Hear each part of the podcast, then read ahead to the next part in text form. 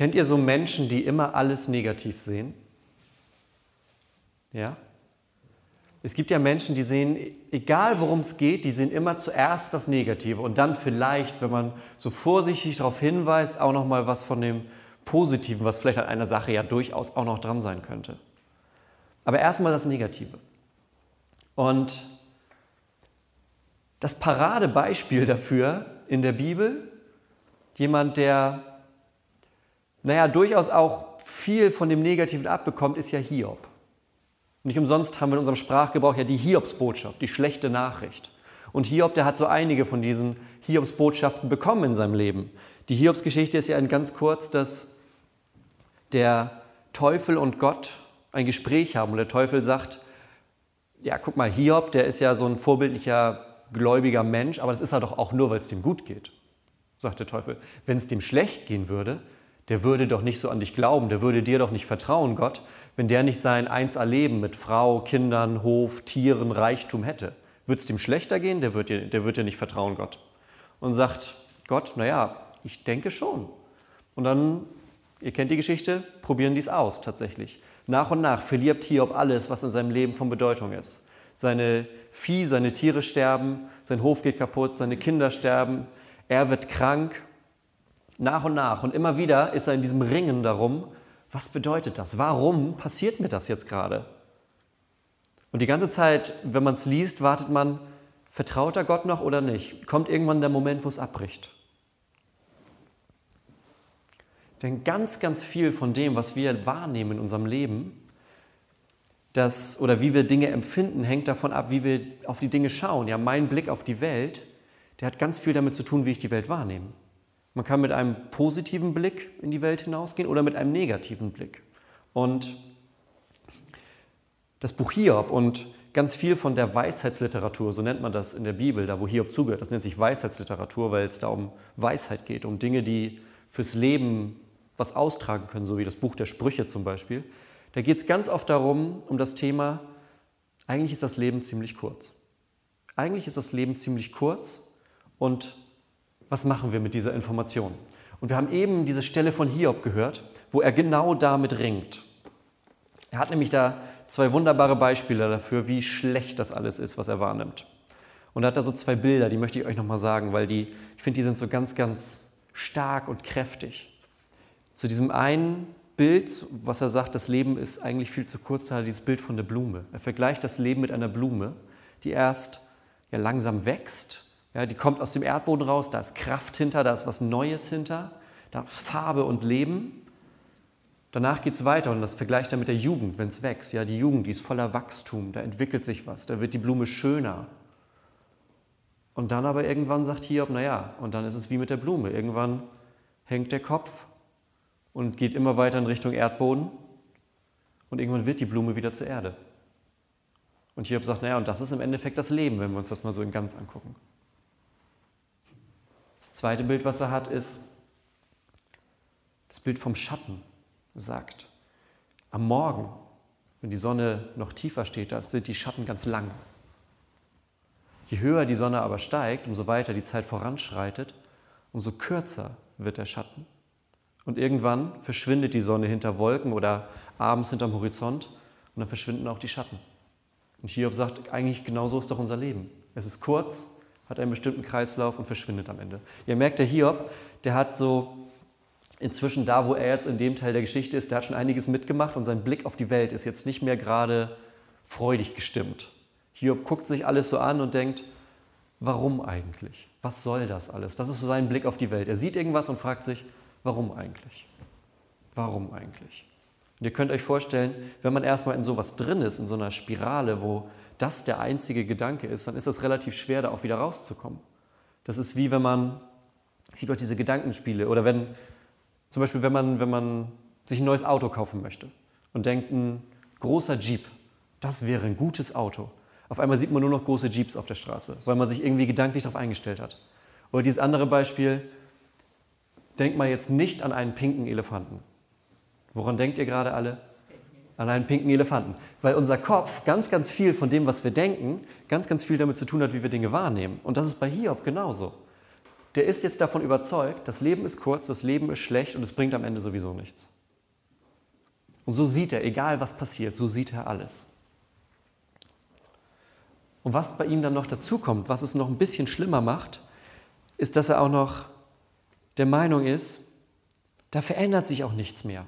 Das ist so und das bleibt so.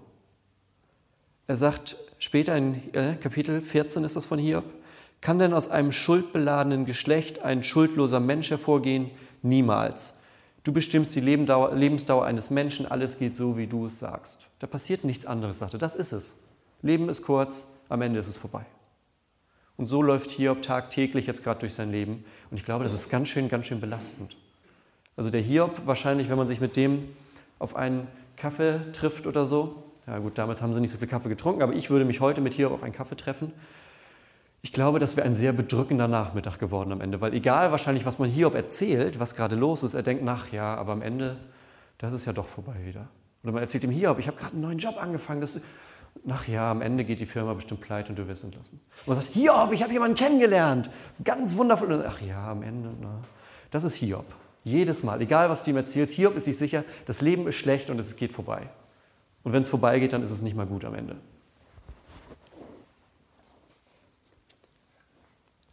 Nur ist es ja so, dass wir zum Glück eine zweite Lesung heute noch gehört haben. Hiob war ja die erste Lesung. Ne? Da haben wir gehört, das Leben ist nicht so gut, ist kurz und da ändert sich auch nichts. Und was interessant ist, das merkt Hiob ja hier auch schon. Hiob merkt, er hat so ein Gefühl dafür, woran das auch liegen könnte. Der Satz, den ich eben gesagt habe, ich sage euch den nochmal. Hiob sagt,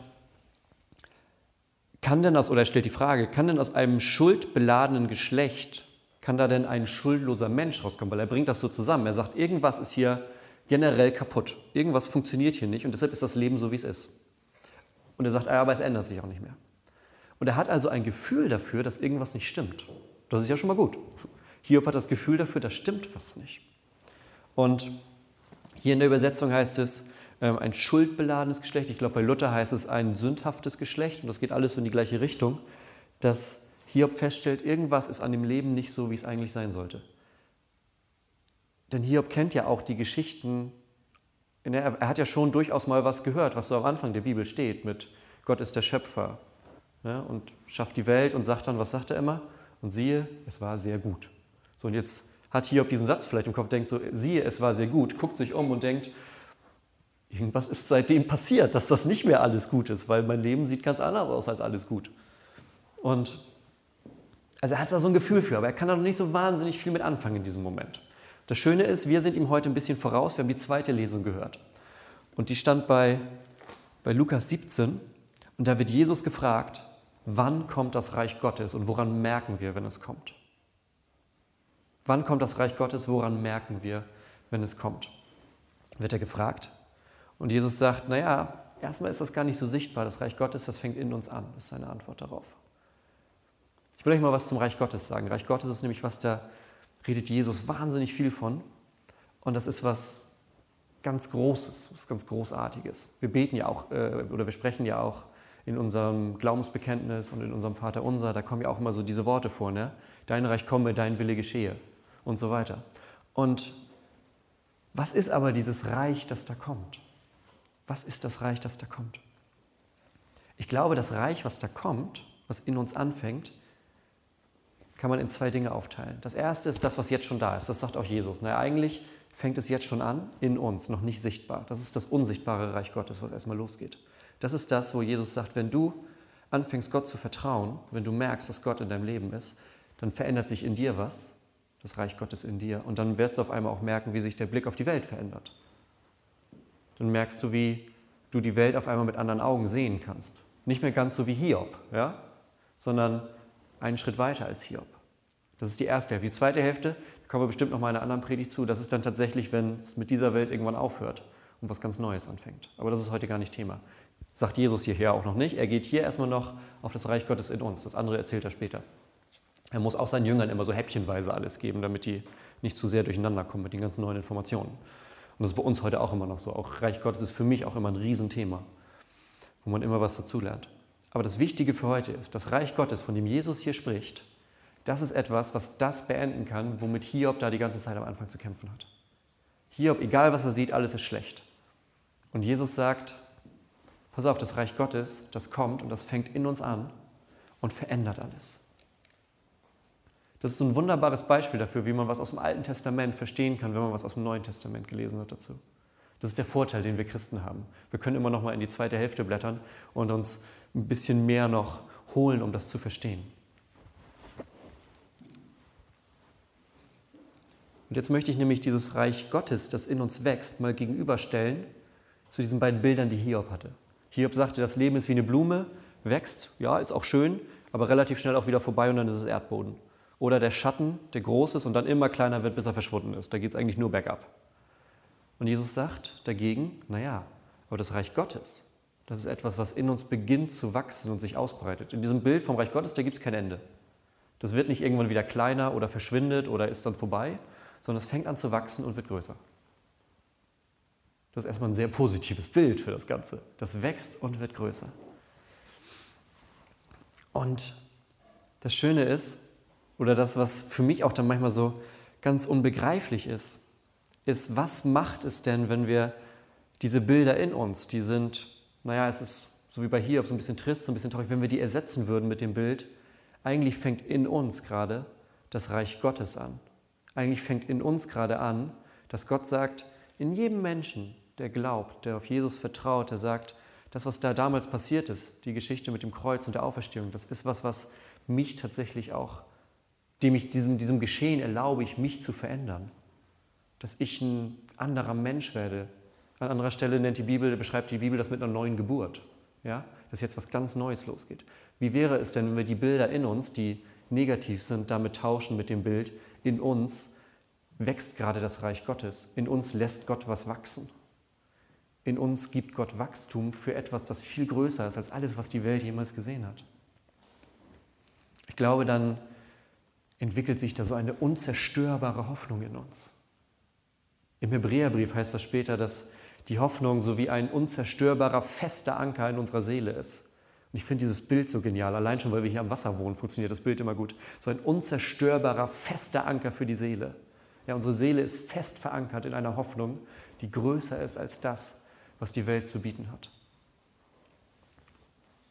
Und das ist doch ein neuer Blick auf die Welt, wenn man sagt, bin nicht so eine kleine Blume, die ein bisschen wächst, aber dann relativ schnell wieder Erdboden wird, sondern ich bin jemand, der einen festen Anker, ja, meine Seele ist fest verankert in der Hoffnung bei Gott.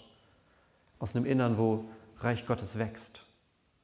Weil Jesus gesagt hat, von heute an, hat er am Kreuz gesagt, von heute an, also hat es nicht wirklich gesagt, ich paraphrasiere das jetzt, von heute an geht was Neues los. Den Satz hat er nicht gesagt, nicht, dass er mich darauf festnagelt. Jesus hätte am Kreuz gesagt, von heute an geht was Neues los. Hat er am Kreuz nicht gesagt. Aber das ist das, was am Kreuz passiert ist. Von heute an geht was Neues los. Etwas, von dem Hiob da an der Stelle noch nicht wissen konnte. Wo wir den Vorteil haben, dass wir es wissen können. Was machen wir jetzt mit dieser Information, wenn wir es wissen? Was machen wir, wenn wir wissen, naja, theoretisch gibt es da diesen unzerstörbaren Anker der Hoffnung an meiner Seele, der mich mit dem Reich Gottes für immer verbindet? Was machen wir damit? Für mich ist das so ein bisschen wie Warten auf Weihnachten. Auf Weihnachten warten war für mich als Kind das Größte, was es gibt. Für manche Menschen ist auch heute noch das Größte, auf Weihnachten zu warten. Und da macht man alles ein bisschen schöner. Und je näher der Tag kommt, umso größer ist die Aufregung. Und ich sage mal, das Warten auf das, was Gott uns versprochen hat in Jesus, das müsste mindestens unendlich mal aufregender und hoffnungsvoller und krasser sein als ein kleines Kind, das ganz aufgeregt ist, weil Weihnachten kommt. Ja?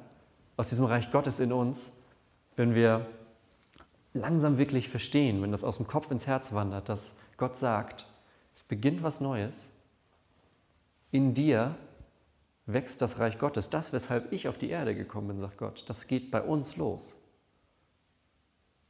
Und dann fängt da so eine Spannung an zu wirken, dann ist da so eine Aufregung, dann bedeutet das, ich bin Teil von dieser ganzen großen Geschichte Gottes auf dieser Welt. Und das ist, bedeutet neuer Lebensmut. Was soll denn passieren mit uns auf dieser Welt, wenn wir sagen können, naja, egal was passiert, meine Seele ist fest verankert in der Hoffnung bei Gott. Meine Seele ist fest verankert in der Hoffnung bei Gott. Was soll kommen? Was meint ihr, wie das unser Handeln verändern wird, wenn wir sagen, naja, in mir wächst Gottes Reich gerade, das teilen wir mit anderen Menschen, indem wir, den, indem wir die einladen, von Jesus erzählen, sagen, ihr habt auch Möglichkeit, daran teilzuhaben, an dieser Gemeinschaft, die wir haben, an diesem gemeinsamen Leben mit Gott. Und das Dritte ist, das verankert uns auch und gibt uns so eine Gelassenheit, bereit zu sein. Ich habe es vorhin schon angedeutet, das ist sozusagen die erste Hälfte vom Reich Gottes. Die zweite Hälfte ist dann irgendwann, wenn es mal mit dieser Welt, so wie sie jetzt auch ist, vorbeigehen wird. Aber wer diesen festen Anker in seiner Seele hat, der ist bereit dafür, dass Jesus dann nochmal sagt, so und jetzt machen wir es nochmal ganz, ganz neu. Denn auch das wird kommen. Zeitpunkt haben wir nicht, weil Jesus gesagt hat, den können wir uns, den können wir nicht berechnen. Es kommt wie ein Dieb in der Nacht, sagt er an anderer Stelle, ganz unerwartet. Aber wer sich jetzt schon bewusst ist und sagt, naja, das ist jetzt schon Teil in mir, dieses Vertrauen auf Gott, diese Hoffnung, die spüre ich jetzt schon. Oder vielleicht auch, ich spüre die jetzt noch nicht, aber ich habe diesen Willen darauf zu vertrauen. Manchmal ist ja der Wille der Anfang von einem Gefühl. Ja? Der Wille darauf zu vertrauen, der ist bereit, wenn es soweit ist. Der ist bereit, wenn Jesus sagt, so, und jetzt komme ich noch ein letztes Mal auf diese Erde wieder. Und ich glaube, dass es darum geht bei diesen beiden Texten heute. Wir haben das Bild von Hiob, der sagt, eigentlich ist alles schlecht und geht vorbei. Und wir haben Jesus, der sagt, ja Moment, so war das vielleicht bisher. Aber mit dem Reich Gottes geht was Neues los. Und das ändert unseren Blick, das ändert unseren Blick auf die Realität. Und es gilt heute genauso wie vor 2000 Jahren, als Jesus das gesagt hat. Jeder von euch ist in sich Träger vom Reich Gottes, weil Jesus sagt, das Reich Gottes geht in uns los, breitet sich von da aus aus. Weil Jesus sagt, ich bin bei dir alle Tage bis ans Ende der Welt. Amen.